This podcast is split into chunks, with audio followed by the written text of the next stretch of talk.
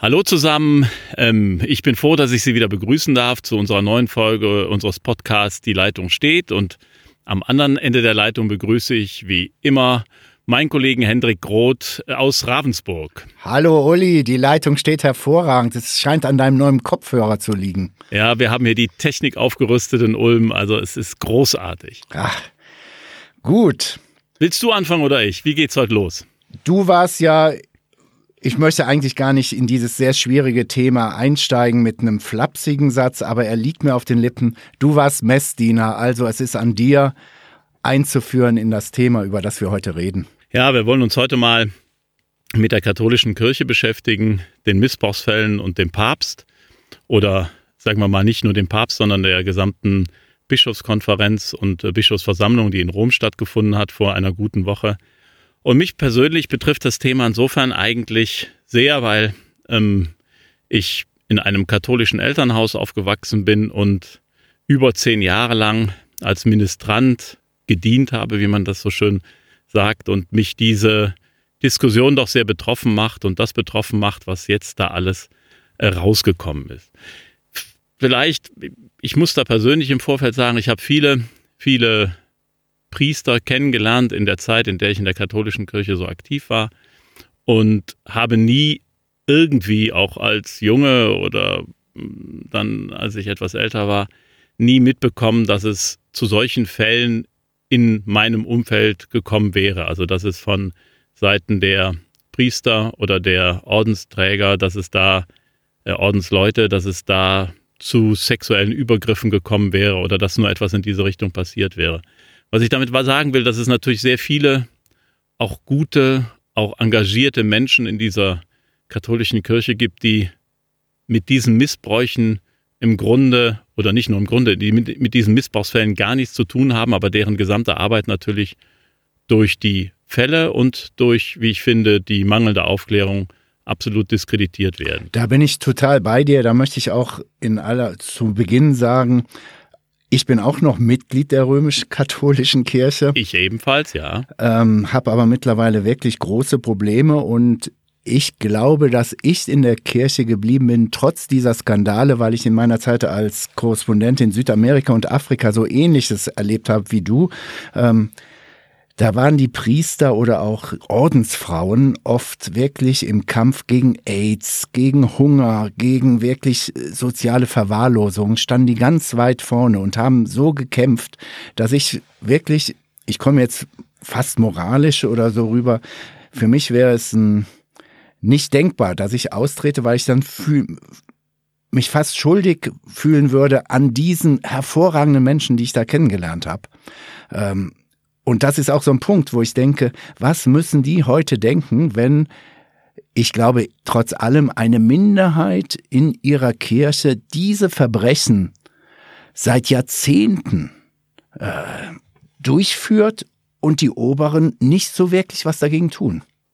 Ja, aber ich, genau das ist der Punkt, aber ich finde, es hat auch, obwohl ich eine starke innere Bindung habe wie du und die Arbeit, dieser Menschen, die halt entweder auch äh, im Ausland äh, arbeiten, in sozialen Brennpunkten, ähm, in der Jugendarbeit in Deutschland, äh, von der Obdachlosenhilfe bis zur Betreuung von Frauen in schwierigen Situationen eine tolle Arbeit machen. Und die stehen jetzt unter Generalverdacht. Die stehen unter Generalverdacht und deshalb habe ich so die Nase voll und sag manchmal äh, in der stillen Stunde, verdammt nochmal, in diesem Verein möchtest du eigentlich nicht mehr Mitglied bleiben, wenn man das so despektierlich sagen darf, weil die Art und Weise und die Zögerlichkeit, mit der aufgeklärt wird, ist bei allen tollen Worten, die im Moment gefunden werden und Betroffenheit, die geäußert wird, die Aufklärung geht einfach nicht schnell genug voran und nicht konsequent genug voran.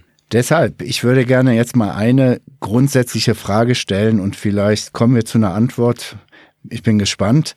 Meine Frage lautet, warum muss eine Gesellschaft hinnehmen, dass eine Institution wie die Kirche unter der Decke des Kirchenrechts eigene Gesetze durchsetzen darf und schwere Straftaten nicht der Strafverfolgung zugänglich gemacht werden?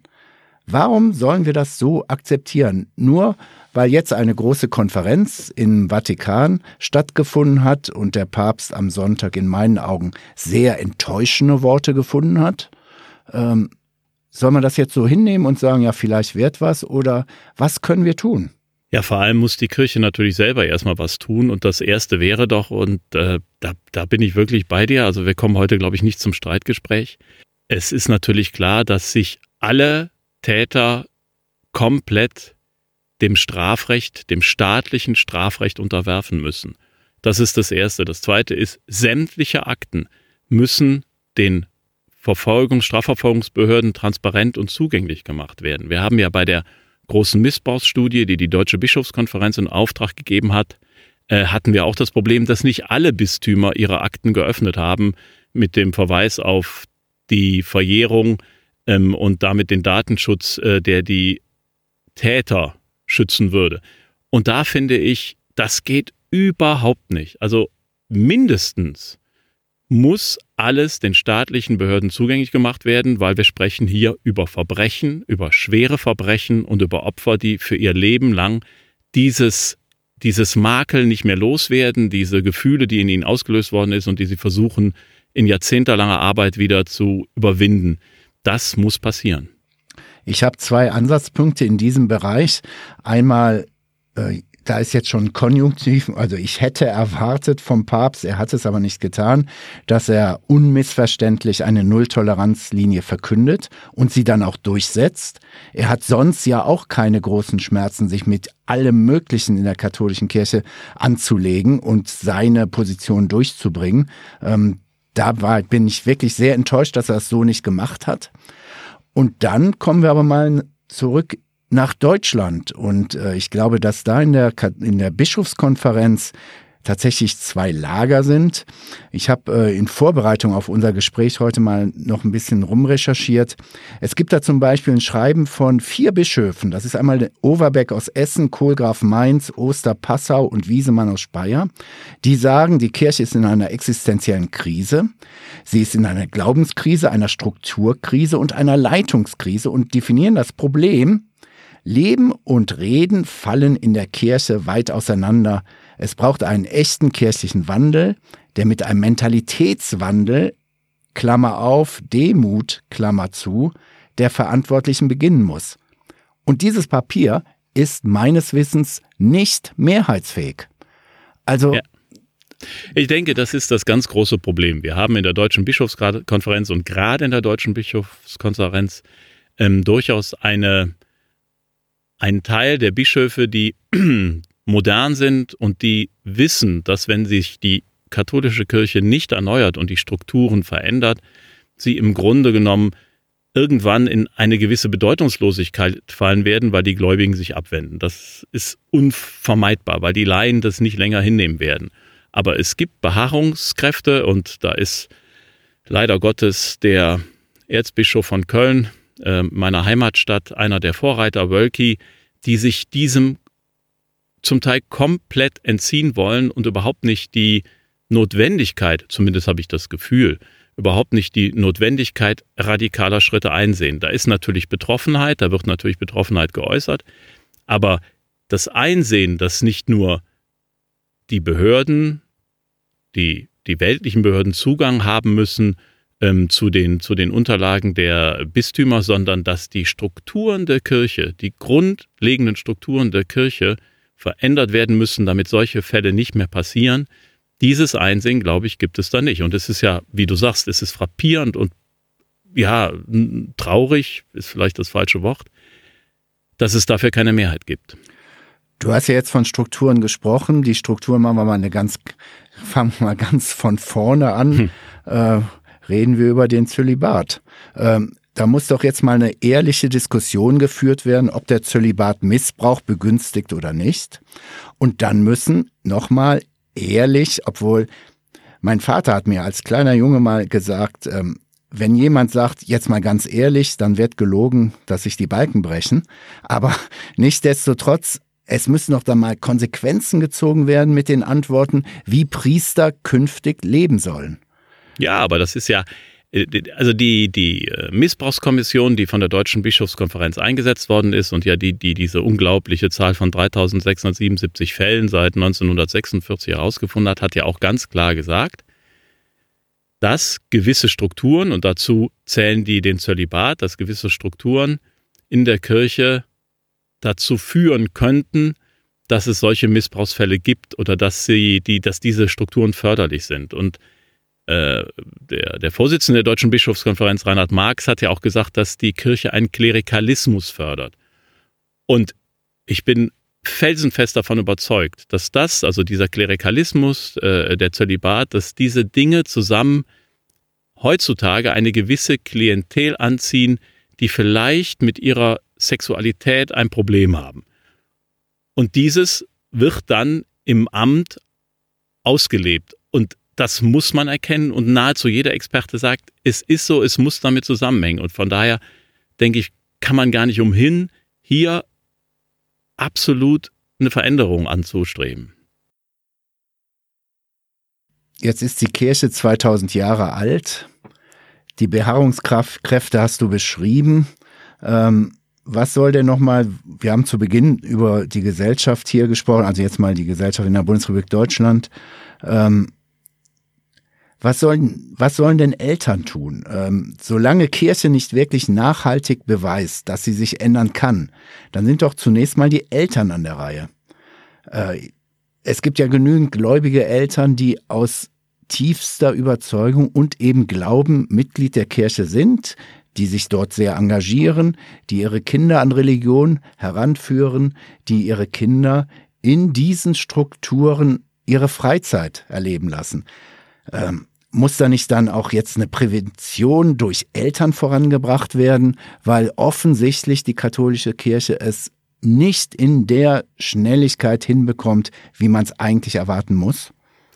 Naja, die Eltern müssen halt, wie in jedem Verein, so etwas hat ja Franziskus auch in seiner Rede gesagt, was ich eigentlich nicht so toll fand, aber sie müssen natürlich genauer hingucken, was da passiert. Das sollte man, glaube ich, in jedem Falle tun und darauf achten, ähm, dass die Kinder in gute Hände kommen. Nun würde man bei der Kirche ja immer unterstellen, dass sie in guten Händen sind. Das ist leider äh, nicht mehr selbstverständlich und nicht unbedingt der Fall. Und insofern glaube ich, ist das an, also ist es notwendig, zu mehr Transparenz zu kommen und die Priester nicht, auf Deutsch gesagt, äh, die leben ja äh, nach wie vor in einer Art Wolkenkuckucksheim und sind im Grunde unantastbar und auch ja durch die hierarchische Struktur innerhalb der Gemeinde immer noch diejenigen, die die einsam und alleine entscheiden können. Du, du musst zu demokratischeren Strukturen kommen, zu mehr Transparenz auch in den Gemeinden. Und die Rolle des Priesters muss und darf dann auch in Frage gestellt werden. Und zwar ganz massiv, wenn man den Verdacht hat, ähm, da kommt so etwas auf, dass sehr früh ähm, gehandelt wird. Und leider Gottes ist es ja so, selbst wenn die Eltern den Verdacht hätten, sie haben ja im Moment zumindest den, den, den Eindruck, wenn sie sich an den Bischof wenden, dass nicht viel passiert. Und da müssen Alarm- und Kontrollsysteme eingerichtet werden. Da muss bei einem Verdacht eine Untersuchungskommission der Kirche auch in die Gemeinden gehen und sagen, was ist hier los? Wir fragen nach, wir fragen die Kinder, wir gehen mit Psychologen rein. All das wäre ja unvorstellbar. Sowas wird, wurde früher komplett totgeschwiegen und heute spricht man immer noch nicht wirklich offen darüber.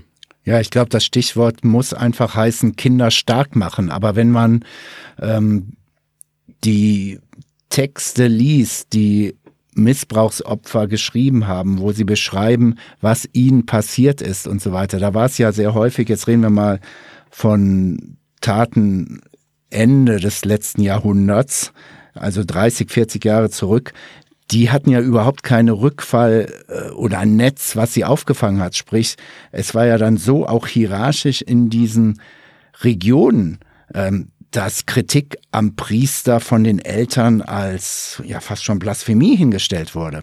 Ja, das war doch früher undenkbar. Also ich meine, du erinnerst dich an deine Kindheit, ich erinnere mich an meine Kindheit. Das war der, das war der Kaplan, der Pastor, ähm, dessen Wort war einfach im wahrsten Sinne des Wortes heilig. Und die Machtfülle, die er hat oder hatte, ähm, die, die, die ist ja im Grunde genommen, die gibt es in, in keinem anderen Beruf mehr so in dieser Form. Und den in Frage zu stellen, war einfach fast, fast undenkbar. Und das ist heute sicherlich anders als früher, aber es ist, solche Strukturen haben sich natürlich erhalten, weil du aus einer Situation kommst, wo, wie gesagt, dieses Wort des Priesters früher einfach galt. Und äh, ganz klar, der hat ja auch nicht gelogen. Äh, ja. Per Definition, weil er war ja ein Priester. So, das heißt, wenn er sagt, diese Sache, die ihr da vorbringt, die stimmt nicht, dann war das halt so und äh, wurde auch nicht in Frage gestellt. Die Frage ist, oder die mich jetzt auch sehr schockiert, ist eigentlich, wenn man Fälle liest äh, und es fast überhaupt nicht greifen kann, wie jemand über Jahre äh, solche Verbrechen begehen konnte.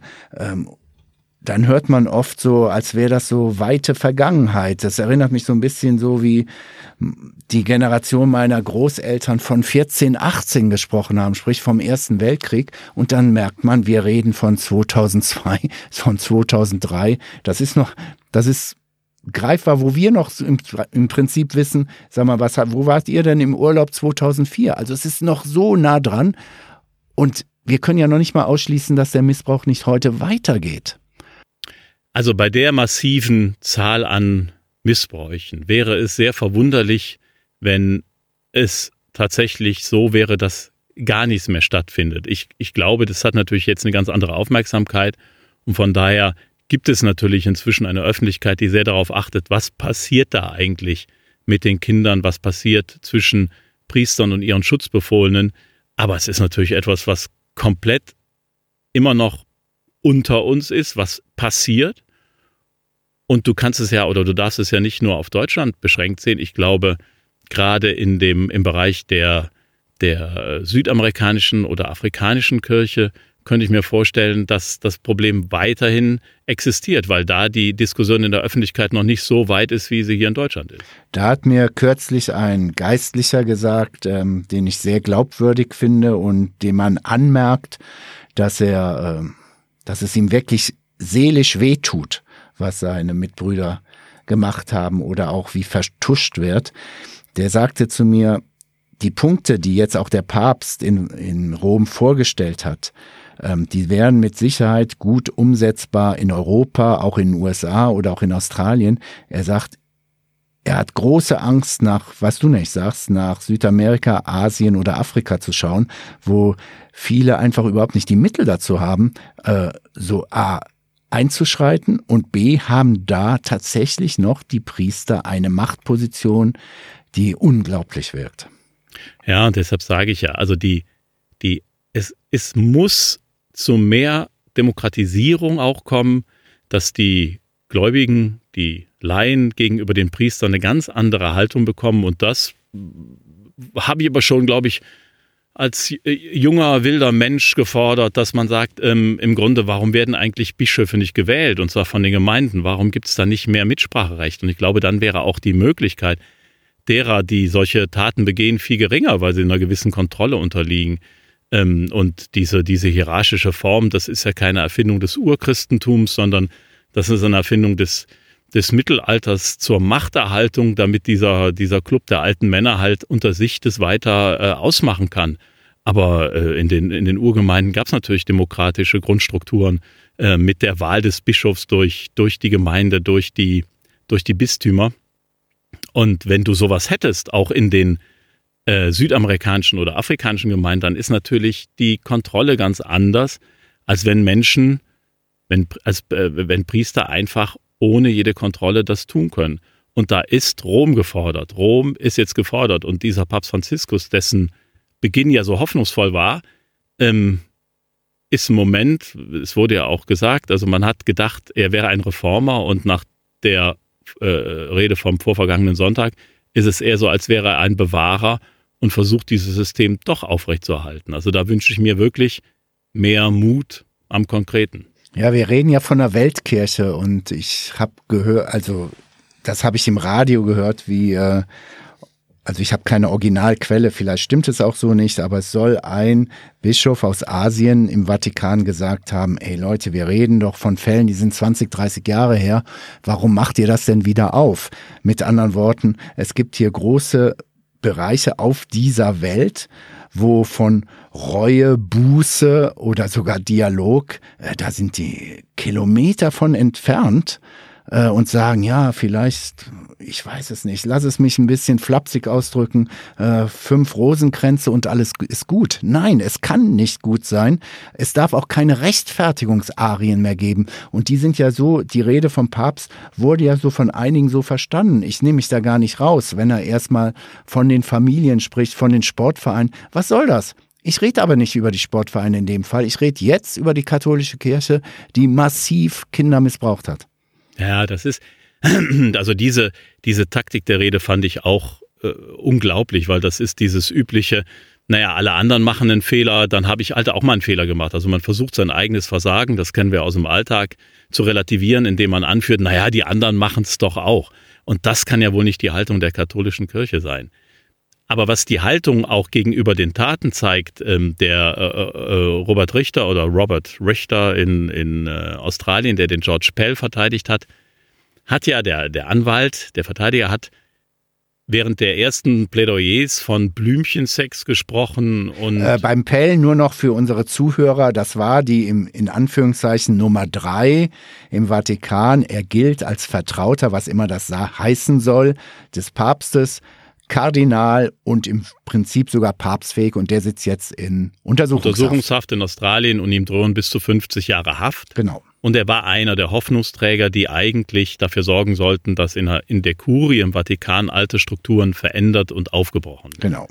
So, der sitzt jetzt in Haft wegen des Missbrauchs an zwei Chorknaben und sein Verteidiger sprach halt ähm, von Blümchensex und ähm, wenn das unter sechs Minuten sei, dann äh, sei es ja gar nicht so schlimm, obwohl eines der Opfer ausgesagt hat, es sei zu Oralsex gezwungen worden. Und eines der Opfer hat sich meines Wissens umgebracht oder ist zumindest nicht mehr im Leben. Ja. Und das zeigt natürlich die Haltung der Relativierung. Also das ist alles nicht so schlimm. Das ist doch, wie du eben sagtest, vielleicht schon 20 Jahre her und ach, es ist doch nicht so tragisch. Und von dieser Haltung muss man natürlich ganz, ganz schnell weg. Und äh, der Anwalt hat sie inzwischen dafür entschuldigt, das muss man ehrlicherweise da zusagen, aber dennoch zeigt es eine gewisse Haltung, wie innerhalb der Kirche und vor allem innerhalb der Würdenträger dieses Problem zum Teil, zum Teil noch gesehen wird. Wir sind ja jetzt, auch, auch, unser Gespräch zeigt es ja, wir sind ja tatsächlich mittlerweile an einer echten existenziellen Krise der katholischen Kirche. Ähm, wie kommen die da raus? Äh, es, Jetzt habe ich leider diese Zahlen nicht mitgebracht, aber ich meine, ich hätte sie richtig im Kopf, dass im vergangenen Jahr alleine in Nordrhein-Westfalen 95.000 Menschen aus der Kirche ausgetreten sind. Darunter ist allerdings auch in etwa die Hälfte Protestanten. Aber die Zahl hat deutlich zugenommen gegenüber dem Vorjahr, nämlich, glaube ich, grob schon 15.000 Menschen mehr. Sprich, die Kirche wird immer leerer. Wir sehen ja auch äh, dass es kaum noch Priester gibt oder Interessenten gibt für den Priesterdienst. Ähm, wie soll die Kirche da raus, wenn sie jetzt sich nicht ruckzuck bewegt? Äh, Na, wenn sie sich nicht radikal erneuert, kommt sie da gar nicht raus. Also meine, meine Meinung, ich nehme mir da auch das Recht raus, weil ich Mitglied dieser Kirche bin und, und ähm, auch lange sehr intensiv mitgearbeitet habe. Sie wird sich verabschieden, wenn sie weiterhin an diesem Club der alten Männer festhält. Und das heißt nicht verabschieden als, als Glaube. Es gibt ja sehr viele Menschen, die sind auf der Suche nach dem Sinn des Lebens, sind auf der Suche nach, nach Glauben. Aber sie, die Institution wird es, wenn sie so weitermacht, nicht, nicht schaffen, weiter zu existieren. Wir sind ja jetzt, der, der Missbrauch ist ja vielleicht nur ein kleiner Ausschnitt dessen, was sich da erneuern muss. Wir sprechen über die Rolle der Frauen meine Tochter fragt, was soll ich in einem Laden, wo ich nicht mal Chefin werden kann? Die Frage ist vollkommen berechtigt. Wir sprechen über die Rolle der Laien, die sehr viel mehr Mitspracherechte bekommen wollen. Wir sprechen über das Priestertum der Laien, das heißt, dass Laien auch Gottesdienste ähm, gestalten können, dass sie viel stärker in die Verantwortung genommen werden können. All das sind Schritte, die sind überfällig. Und wenn die katholische Kirche weiter so agiert, wird sie zumindest in den westlichen Gesellschaften, ähm, du hast es eben erwähnt, USA, Europa, sicherlich auch äh, Australien, wird sie zu einer, zu einer Minderheit und äh, wird nicht mehr die Rolle weiterhaben, die sie heute innehat. Also das, was du jetzt gerade gesagt hast, bestätigt zum Beispiel, ich habe hier mir noch zwei Zitate rausgeschrieben. Einmal von Matthias Katsch, der vom Deutschen Opferschutzverband Eckiger Tisch ist. Und dann habe ich gleich noch die Ordensschwester aus Nigeria, Openibo. Aber Katsch sagt, die katholische Kirche hat nicht mehr viel Zeit. Das Zeitfenster, in dem sie noch handeln kann und nicht wirklich zur Getriebenen wird, das schließt sich. Und ich glaube, das ist tatsächlich so ein Punkt. Ähm, und da stimme ich dir zu. Ich könnte mir vorstellen, so ein Zeitfenster könnte sich öffnen, wenn man A sagt, wir nehmen Frauen in Leitungsämter, wirklich Leitung, dick unterzeichnet und dann die Kirche muss Laien beteiligen. Denn diese nigerianische Ordensschwester, die lief auch überall, deshalb habe ich es ja auch relativ leicht gefunden, dieses Zitat. Ähm, die war ja auch bei der Konferenz dabei und sie sagte, wir müssen uns eingestehen, dass uns unsere Mittelmäßigkeit, Scheinheiligkeit und Selbstgefälligkeit an diesen schändlichen und skandalösen Punkt geführt haben, an der wir uns als Kirche befinden. Da ich bin da fest überzeugt, also die Kirche steht da an einem Scheideweg und dieses, was du eben zitiert hast, dieses Fenster schließt sich. Und wo das hinführt, können wir ja im eigenen Land ganz gut beobachten. Wir haben ja Partnerzeitungen auch äh, im Osten, in, in Brandenburg. Und es gibt ja genügend Umfragen, ähm, die den Osten Deutschlands als, als das atheistischste Land der Welt bezeichnen, weil nur noch sehr wenige Menschen überhaupt an irgendetwas glauben. Und da sieht man, jetzt wieder unser Hintergrund als, als Chefredakteure, da sieht man, dass die Leser tatsächlich von der Kirche nichts mehr lesen wollen. Die wollen sich natürlich mit, mit Glaubens- und mit Sinnfragen beschäftigen, aber die wollen nichts mehr von der katholischen Kirche lesen. Das heißt, da ist die katholische Kirche in die Bedeutungslosigkeit gefallen, wird aufrechterhalten durch ein staatliches äh, ähm, Alimentiersystem, durch die Kirchensteuer, ist aber im Grunde auf dem Stand einer, ja, man muss es eigentlich so hart sagen, ist im Grunde auf dem Stand einer Sekte. Mehr nicht mehr. Die und Sekte, das ist natürlich auch ja, geschuldet, ja. die sozialistische Vergangenheit im Osten, klar, äh, äh, da ist Religion einfach nicht mehr, nicht mehr opportun gewesen, aber es ist auch so, dass dieses, dieses Konstrukt katholische Kirche Menschen, die auf der Suche sind, keine Antworten mehr gibt. Da stimme ich im Ansatz dazu. Ich glaube tatsächlich, dass wir hier im Südwesten noch eine funktionierende Kirche haben, dass die Menschen sich auch mit diesen Problemen auseinandersetzen. Mir fällt es auf, wenn man beruflich oder privat halt in Hamburg oder Berlin ist oder teilweise auch im früher sehr, sehr gläubigen Ruhrgebiet, dass mhm. da die Gesprächspartner, die ich habe, äh, sich nicht mehr bereit sind, auch nur ansatzweise über die Positionierung von Priestern äh, gedanklich auseinanderzusetzen. Die sagen ganz einfach, Moment mal, das sind brutale Verbrechen, Staatsanwaltschaft, eine Verurteilung und was sie jetzt sagen mit Glauben, das ist uns mittlerweile egal. Und das ist schon tatsächlich so dieser alte Spruch, ähm, das, Geogra oder der, das geografische Sein bestimmt das Bewusstsein. Es ist so. Ich glaube, hier im Südwesten funktionieren diese Strukturen. Hier sind ja auch die Kirchen immer noch voll. Ähm, aber sobald man in den Westen oder Norden oder Osten kommt, dann sieht man, wo es wo diese Gesellschaft hingeht. Und da muss ich dir ehrlich sagen, deshalb bin ich ja auch noch Mitglied, ähm, das missfällt mir, weil da sind dann auch sehr schnell in anderen Punkten ähm, Probleme kommen dann auf den Tisch, die gelöst werden müssen und die werden dann nicht theologisch, sondern pragmatisch gelöst. Kommen wir mit aktiver Sterbehilfe und so weiter und so fort, wo ich dann sage, nee, Moment mal, da, da, muss, da sind ganz andere Antworten gefragt. Ähm, und dazu ist dann die katholische Kirche gar nicht mehr fähig. Ähm, oder wenn wir mal andersrum bringen, eigentlich müsste doch auch die Kirche jetzt, auch der Herr Wölki oder wer auch immer, mal was zur Digitalisierung, Umwelt oder Wölki macht es, beim Populismus sagen. Aber nichtsdestotrotz, ähm, im Prinzip ist diese Kirche jetzt nur noch mit sich selbst beschäftigt. Ja, aber es ist doch, ist, ja? ja, aber du hast, es ist doch genau das. Sie ist nur noch mit sich selbst beschäftigt. Und es wäre doch eine Chance als starke Stimme in sozialpolitischen Fragen, in ethischen Fragen, als starke Stimme aufzutreten, als glaubwürdige Stimme. Und diese Stimme fehlt. Und da bin ich ja. vollkommen deiner Meinung. Also eine Gesellschaft ohne eine solche Stimme ähm, äh, gleitet in, in Beliebigkeit ab.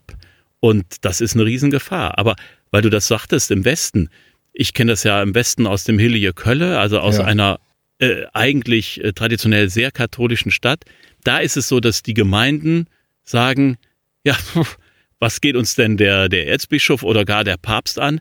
wir machen hier unser eigenes Ding, wir verselbstständigen uns, wir machen hier unser, unsere äh, lebendige Gemeinde.